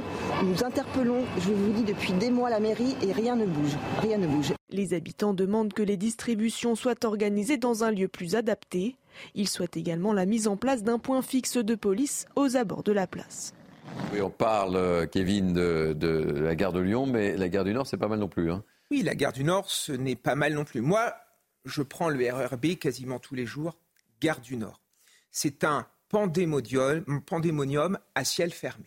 C'est-à-dire, vous avez des vendeurs à la sauvette, vous avez des agressions, vous avez des gens qui se droguent, vous avez des pickpockets, vous avez des, parfois certaines personnes qui sont extrêmement agressives. Et vous avez des gens qui vont travailler, qui ont peur, qui ont parfois la peur au ventre. Et on nous met toujours en avant la société de vigilance. Est-ce que c'est normal Pour moi, c'est une démission de l'État. C'est-à-dire que c'est à nous de nous protéger nous-mêmes. Moi, je suis dans l'RER, il y a quelqu'un qui rentre qui a l'air un petit peu bizarre, il met sa main dans sa poche, il y a quelques personnes qui regardent. Est-ce qu'il va sortir un couteau? Est-ce qu'il va sortir quelque chose? Etc.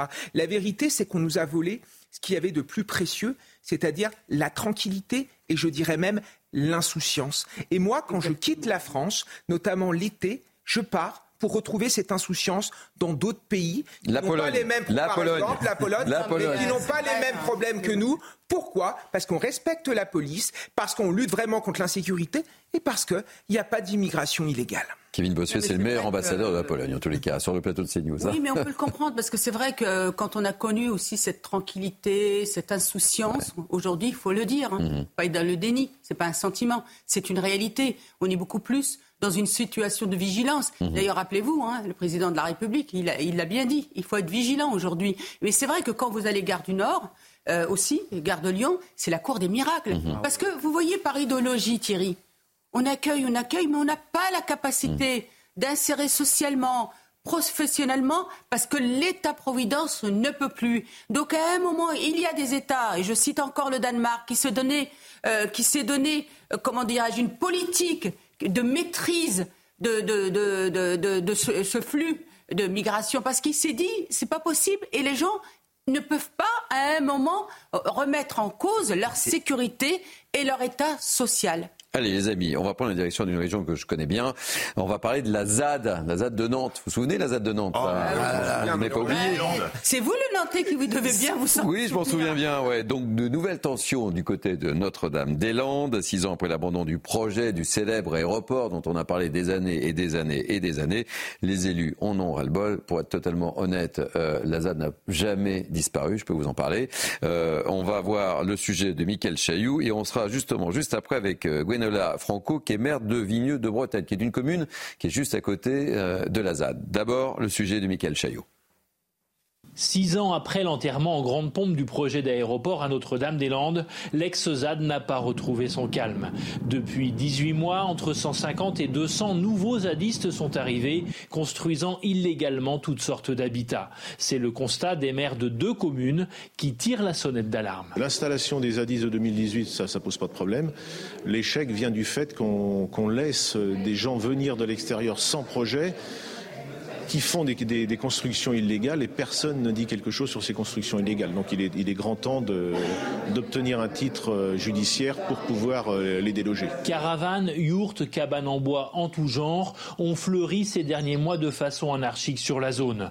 Pour les élus, le plus gros problème, ce sont les tensions entre ces nouveaux zadistes et les anciens devenus paysans rentrés dans le rang à l'abandon du projet d'aéroport. J'ai reçu récemment un agriculteur. Lorsqu'il cultive euh, son champ de chanvre, il est régulièrement intimidé par les nouveaux zadistes euh, parce qu'en fait le chanvre euh, pollinise les champs de cannabis et altère leur, euh, leur qualité. Donc c'est une aberration. Sur la trentaine d'agriculteurs zadistes historiques, deux ont déjà cédé aux pressions et quitté les lieux. Les élus locaux dénoncent la politique de l'autruche de l'État. Bonjour Guénel Franco, vous êtes le maire de Vigneux de Bretagne. On vient de vous voir dans notre reportage de Mickaël Chailloux. Alors, euh, en fait, je connais bien votre région, on va pas se mentir. La ZAD, n'a jamais réellement disparu finalement. Hein. Absolument. On parle beaucoup d'ex-ZAD, euh, mais il faut bien parler d'une ZAD.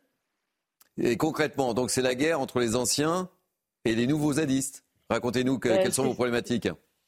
C'est ça en fait, hein. c'est que le constat qu'on fait, c'est qu'il y a de plus en plus d'installations qui continuent à se faire euh, et que ceux qui euh, sont installés euh, dans des conditions légales bah, ne, peuvent pas exercer sereinement, bah, tout simplement parce qu'ils sont cernés par un certain nombre d'installations illicites avec des personnes installées aussi sur leur exploitation agricole pour lesquelles ils ont des baux euh, et donc, euh, bah, ça, se, ça, se passe, ça se passe pas bien. Et puis surtout, euh, nous, en tant que maire, ça nous empêche d'appliquer le droit des sols de manière équitable vis-à-vis de tous nos concitoyens. Et ça, c'est un vrai sujet dans la gestion d'une commune. Mais c'est ce qui est incroyable, c'est que vous soyez obligé de faire une conférence de presse pour dire oh là, ça va pas. Bah oui, parce que on a déjà alerté le gouvernement depuis déjà plus de deux ans et qu'aujourd'hui rien ne bouge. Donc, euh, ben, à un moment donné, on essaye d'expliquer la réalité euh, de ce qui se passe sur le terrain et des difficultés que nous avons euh, à gérer dans ces conditions. quelles sont les, principales nuisances auxquelles vous êtes confrontée, Madame le maire? Bah, Il y, en a différentes. Il y a déjà les nuisances sonores qui sont liées à des rêves parties qui ont lieu tout au long de l'année. où quand ça se passe, ben, il y a un certain nombre d'habitants qui ne dorment pas du vendredi jusqu'au lundi parce que c'est non-stop. Le deuxième euh, point euh, extrêmement négatif, euh, c'est le désastre écologique qu'il y a derrière toutes ces installations illégales et illicites, parce que bah, derrière, il n'y a pas forcément de raccordement à l'assainissement, il y a des dépôts sauvages partout, il y a des branchements illicites d'eau et d'électricité, alors qu'on est sur une zone agricole et naturelle qui a été classée en péant au moment du PLUI, et ceci n'est absolument pas respecté. Et avec mon homologue Jean-Paul Nou, on est ahuri de voir à quel point l'État peut accepter cette situation. Patrice Arditi a une question à vous poser, euh, euh Madame, euh, Madame Franco, bonjour. Euh, il y a une chose que je voudrais vous demander. Lorsqu'on dit que les maires appellent à l'aide, et c'est d'ailleurs écrit sur nos téléviseurs, vous appelez à l'aide qui? Le conseil général, le préfet, et qu'est-ce qui qu'est-ce qu'on vous répond exactement? Parce que euh, euh, franchement, euh, lorsque vous avez un problème avec les gens du voyage, ils se règlent ou ils se règlent pas. Généralement, ils se règlent, mais ça met beaucoup de temps. Mais là, depuis justement qu'il y a eu cette histoire de, Notre-Dame-des-Landes, on, était persuadé que ça s'était calmé. Comment Pourquoi ça a traîné autant? Bah, écoutez, euh, j'ai envie de vous renvoyer la question parce que je n'ai pas vraiment de réponse euh, non plus à, cette question-là. Euh, on interpelle l'État, on interpelle le département, bien sûr, qui est propriétaire aujourd'hui de 90% des terres concernées, et rien ne bouge en fait. Donc c'est pour ça qu'on dit à un moment donné, mais quand est-ce que quand est-ce que la loi va être respectée de la même manière pour tout le monde? Mais en vrai, c'est aussi pour ça qu'on fait un vrai coup de gueule avec Jean-Paul No, le maire de notre. Dites-moi, on a souvent parlé de zone de non-droit. Oui. Soyez sincère, c'est toujours une zone de non-droit. Ah ben, non seulement c'est une zone de non-droit, mais c'est une zone de non-droit qui est en train de s'étendre. C'est-à-dire qu'on est en train de provoquer exactement l'inverse de ce qui était recherché au départ, c'est-à-dire installer des agriculteurs dans la légalité. et comme le dit très bien votre reportage que vous avez donc diffusé juste avant, aujourd'hui le constat c'est que ceux qui sont installés là avec souvent des salariés d'ailleurs, etc., et qui font marcher ben, l'agriculture française, sont en train petit à petit de partir parce qu'ils sont cernés par tous ces gens qui sont installés de manière illégale sur leur propre terre. Euh, et du coup, ben, ils s'en vont petit à petit dès qu'ils trouvent des terres ailleurs. Donc ça veut dire que la zone de non-droit est en train de reprendre et de s'étendre. Voilà, ça c'est la réalité aujourd'hui. On marche sur, la tête. Je vous garde avec vous, euh, avec nous, pardon, euh, Gwenola. Philippe David, on marche sur la tête là quand même. Donc hein. l'abandon définitif du projet d'aéroport de Notre-Dame-des-Landes, à pile 6 ans, c'était le 17 janvier 2018. Hmm. C'était Édouard Philippe qui était Premier ministre. Hmm.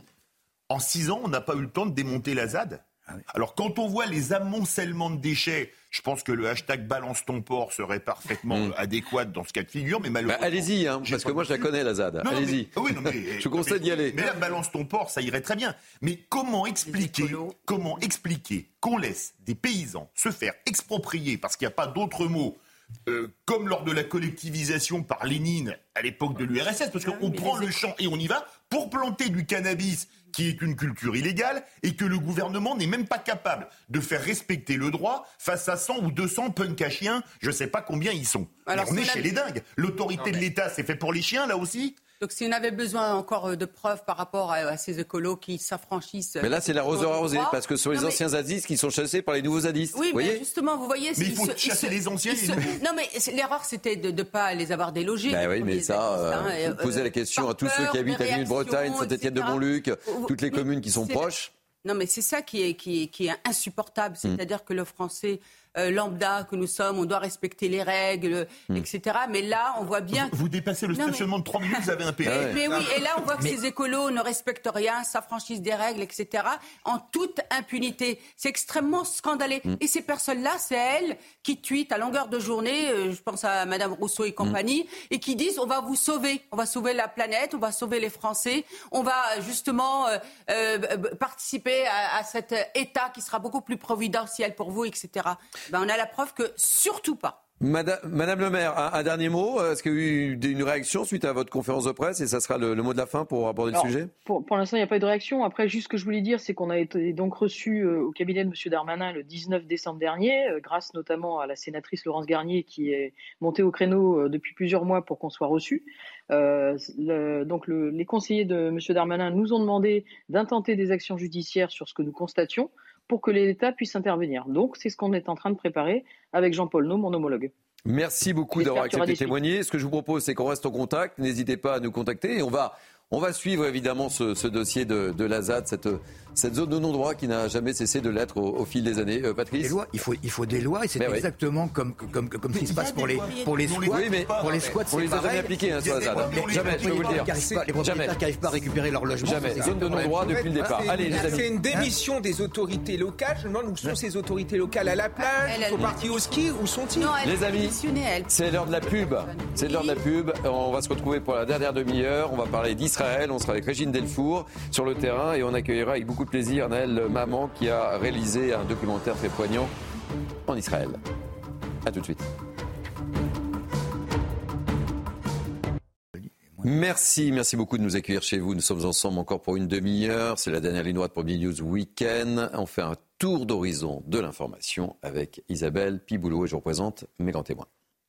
La révolte des agriculteurs persiste en Europe comme en Italie où près de 150 tracteurs du pays ont convergé vers Rome. La Suisse a connu sa première manifestation d'agriculteurs hier. Un cortège d'une trentaine de tracteurs a défilé dans les rues de Genève. La Grèce a également suivi la mobilisation dans le centre de Thessalonique pour réclamer l'augmentation des aides dans leur secteur agricole. Jour historique en Irlande du Nord, Michelle O'Neill, 47 ans, est devenue la première dirigeante nationaliste à prendre la tête du gouvernement dans cette province britannique. Michelle O'Neill salue une nouvelle ère et promet une assemblée pour tous. Le président américain Joe Biden a souligné le redémarrage des institutions en Irlande du Nord, évoquant un pas important pour l'avenir de la province. Enfin, au Chili, au moins 51 personnes ont péri dans des incendies de forêt Un bilan provisoire. Le centre et le sud du pays ont été ravagés. Depuis vendredi, près de 43 000 hectares sont partis en fumée. Entre 3 000 et 6 000 maisons ont été endommagées ou détruites. Il s'agit de la tragédie la plus meurtrière de la dernière décennie au Chili. Merci beaucoup, chère Isabelle. Allez, dernière ligne droite, je vous l'ai dit, pour Midi News Weekend. Je représente l'équipe qui m'accompagne, Naïm Fadel, Kevin Bossuet, Patrick Sarditi, Philippe David, et j'accueille avec beaucoup de plaisir Annelle maman ou maman bah, Si vous demandez à mon père, ce sera maman. Bon, alors si votre père nous regarde, je vais dire maman, réalisatrice et co-rédactrice en chef de la revue euh, Année Zéro, dirigée par notre ami Yann Moix, on va beaucoup parler pour terminer cette émission de la situation en Israël. On, verra dans, quelques instants un extrait d'un film que vous avez réalisé euh, avec euh, beaucoup, beaucoup, beaucoup d'émotions. Évidemment, vous allez tout nous raconter. Euh, on va retrouver dans quelques instants Régine Delfour qui est sur le terrain, mais on va voir l'un de ses reportages. Vous le savez, les bombardements se poursuivent à la frontière entre Israël et le Liban. Ça a visé plus de 3000, oui, 3400 cibles du Hezbollah et tué plus de 200 terroristes depuis le début du conflit. Chaque jour, les réservistes et parachutistes israéliens continuent de s'entraider dans les villages reconstitués. Regardez ce reportage de Régine Delfour, Régine qu'on retrouve juste après. Ici, c'est un exercice grandeur nature de l'unité des réservistes des parachutistes. Ils sont sur le plateau euh, du Golan et ils s'entraînent pendant plusieurs heures puisqu'il y a toujours évidemment ce risque de guerre avec euh, le Liban, avec le Hezbollah qui tire sans arrêt euh, des missiles dans cette région. Après les attaques du 7 octobre, l'armée israélienne est au plus haut niveau de préparation dans le nord du pays. Après ce qu'il s'est passé dans le sud de Gaza, nous devons être sûrs que cela ne se reproduira pas ici, et c'est pour cela que nous sommes là et on va continuer à être ici pour s'en assurer. Pour cet entraînement, un village a été reconstitué. L'objectif pour ces soldats est de prendre possession des lieux.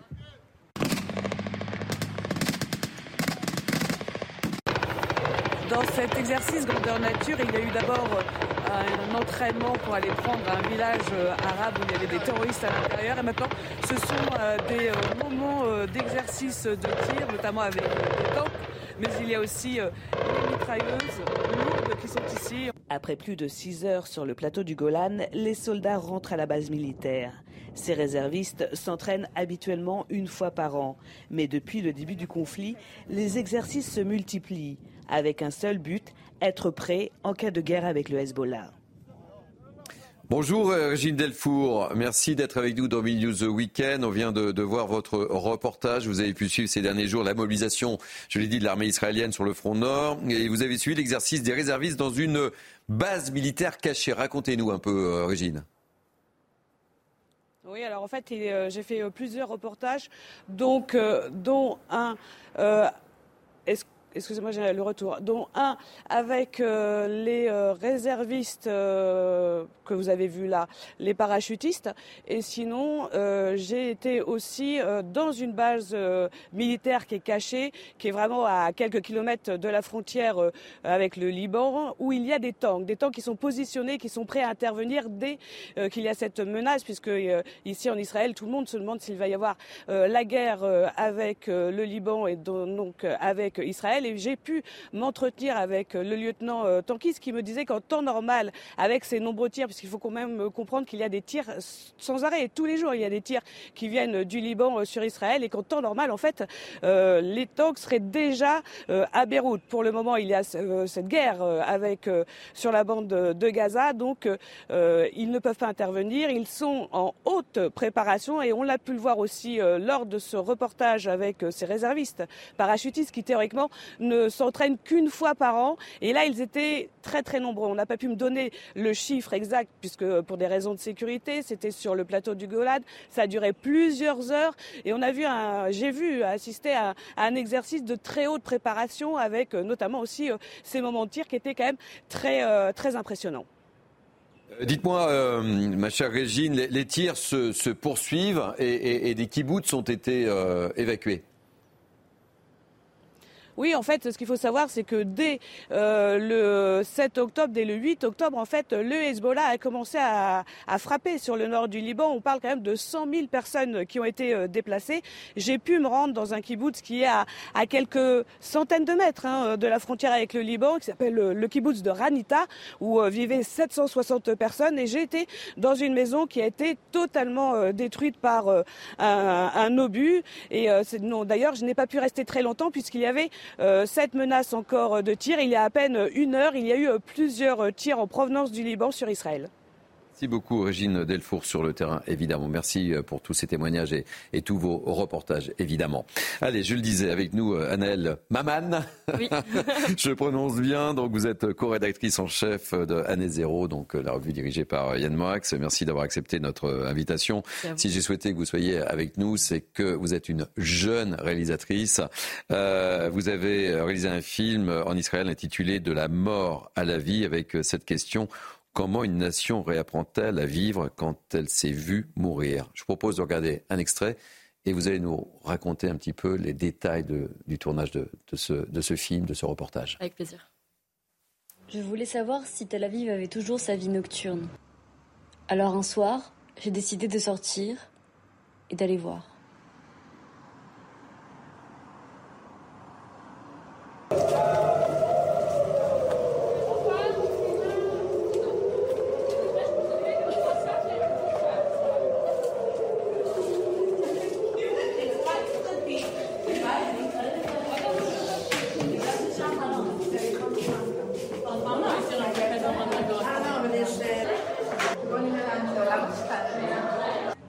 Quelques instants après l'alerte, les gens reprennent leur vie comme si elle n'avait jamais sonné.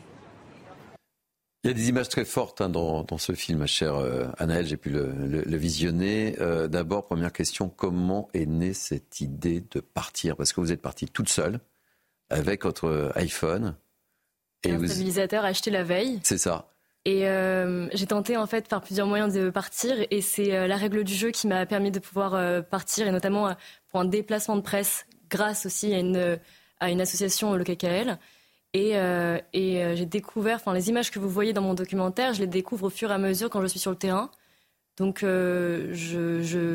j'arrive dans le sud, Sderot, Ofakim, des villes qui ont été principalement touchées le 7 octobre. Et, là, je découvre comment la vie essaie de, de de reprendre, de ressurgir. Et je pense qu'on a tous vu en fait les images du 7 octobre, on a vu cette violence. Et moi, j'avais peur que euh, c'est des images qui ont été principalement tournées par euh, les terroristes. Moi, j'avais peur qu'ils aient le monopole de l'archive de cet mmh. événement-là. Mmh.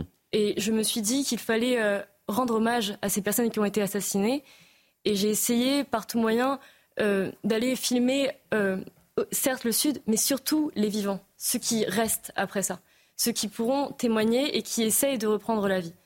Quelles ont été, euh, je dirais, vos, premières, euh, premières perceptions lorsque vous êtes arrivé sur place, avec les premiers contacts? Qu'est-ce qui vous a frappé le plus, Anaël euh, Ce qui est assez frappant, c'est que déjà, c'est que les gens viennent vers moi très vite, très facilement, de tout, de tout type de style, de toute fonction, de toute religion. Euh, j'ai pu avoir euh, l'occasion de parler avec des Arabes israéliens, avoir euh, des infirmiers, des enfants qui viennent directement dès qu'ils voient une caméra.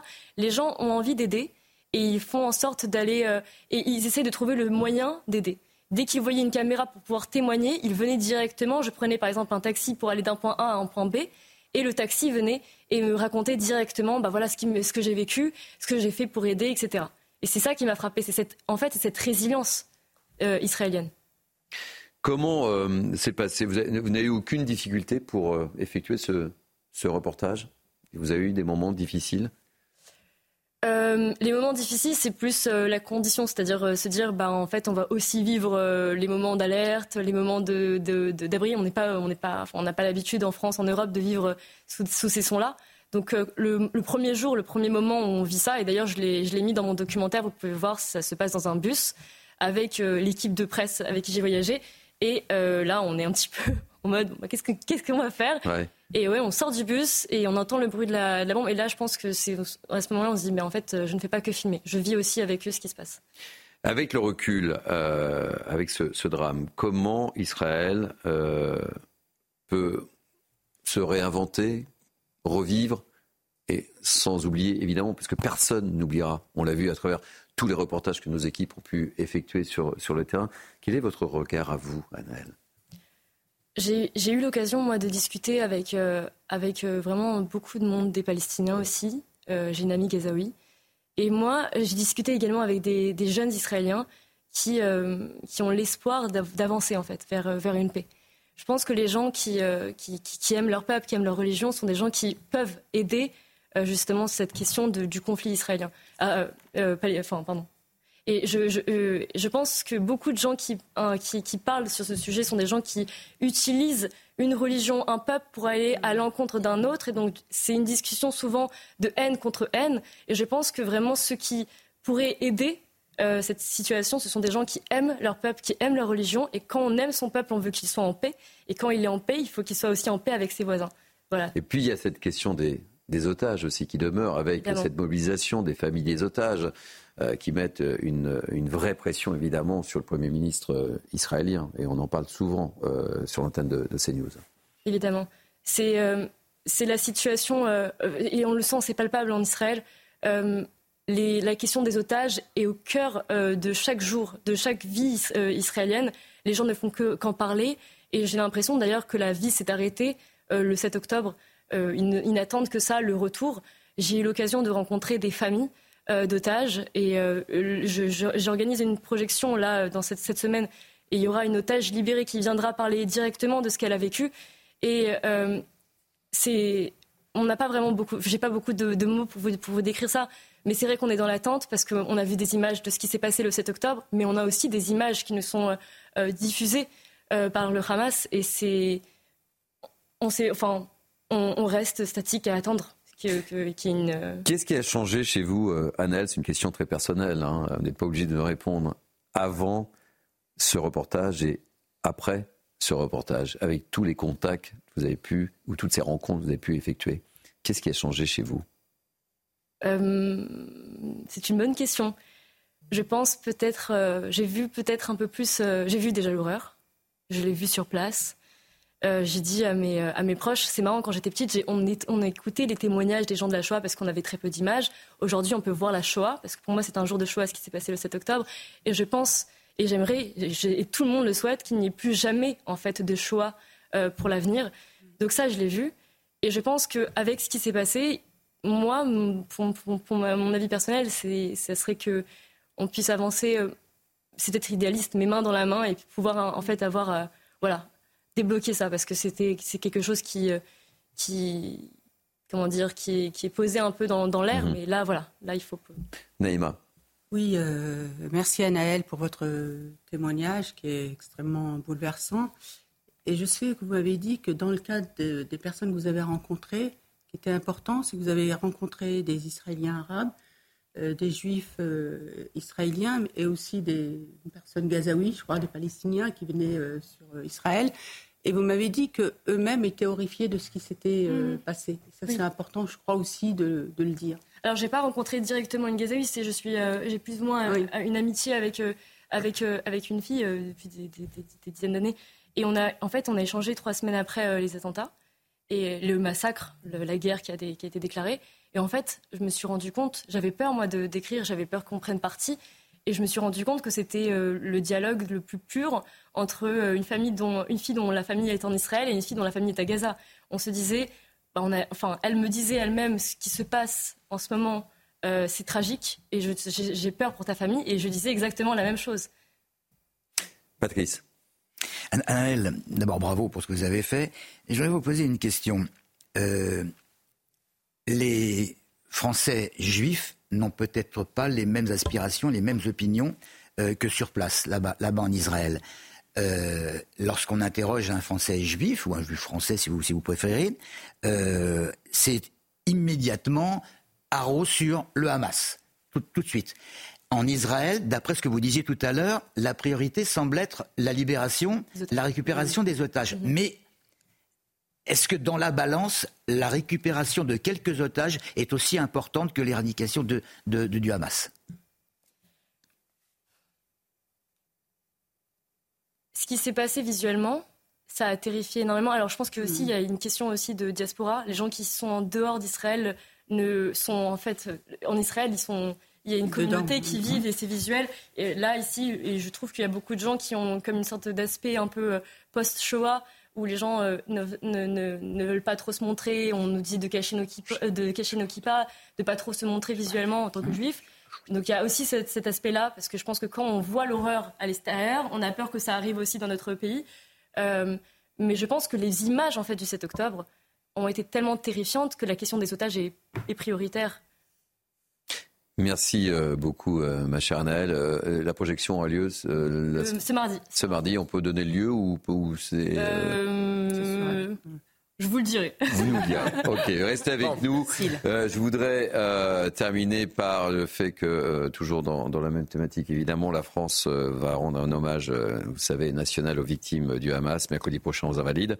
7 février, quatre mois jour pour jour après l'attaque terroriste en Israël. Et dans un courrier adressé au président Macron, cette semaine, plusieurs familles de victimes veulent faire interdire la présence des élus de la France insoumise à cet événement. Certains souhaitent y aller. Euh, je voulais savoir quelle est votre réaction. On a deux minutes pour euh, connaître un peu vos, avis là-dessus, évidemment, sachant que la position de LFI a toujours été très délicate vis-à-vis de, ce conflit entre le Hamas et, Israël. Les membres de LFI, les élus de LFI, n'ont rien à faire à cette cérémonie.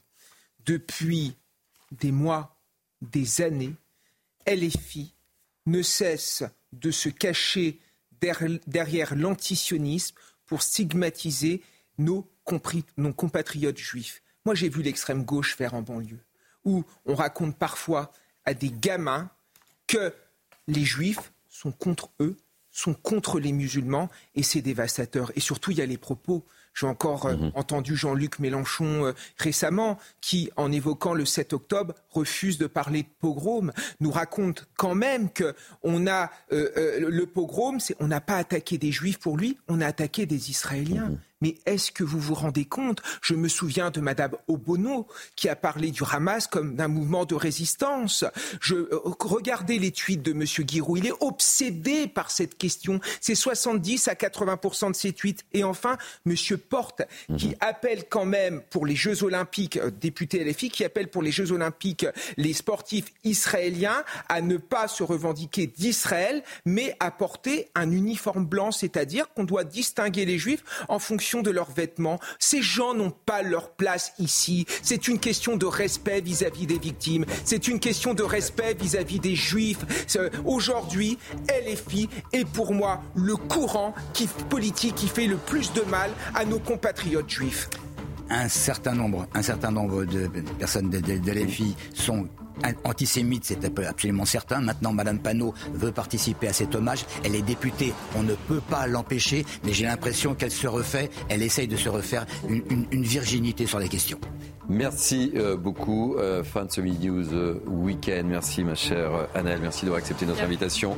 merci pour votre grande fidélité à ce rendez-vous. Merci aux équipes qui m'ont entouré pour préparer ces deux heures. Sabrina Slimani, Anne-Isabelle Tollet, Sébastien Bandotti, Geoffroy Gonard. Merci aux équipes de la programmation.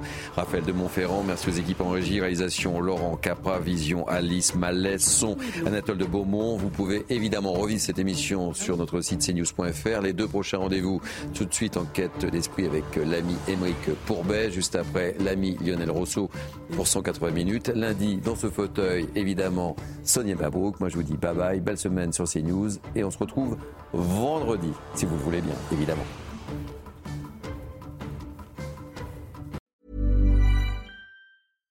Hi, I'm Daniel, founder of Pretty Litter. Cats and cat owners deserve better than any old-fashioned litter. That's why I teamed up with scientists and veterinarians to create Pretty Litter. Its innovative crystal formula has superior odor control and weighs up to 80% less than clay litter. Pretty Litter even monitors health by changing colors to help detect early signs of potential illness. It's the world's smartest kitty litter. Go to prettylitter.com and use code ACAST for 20% off your first order and a free cat toy. Terms and conditions apply. See site for details.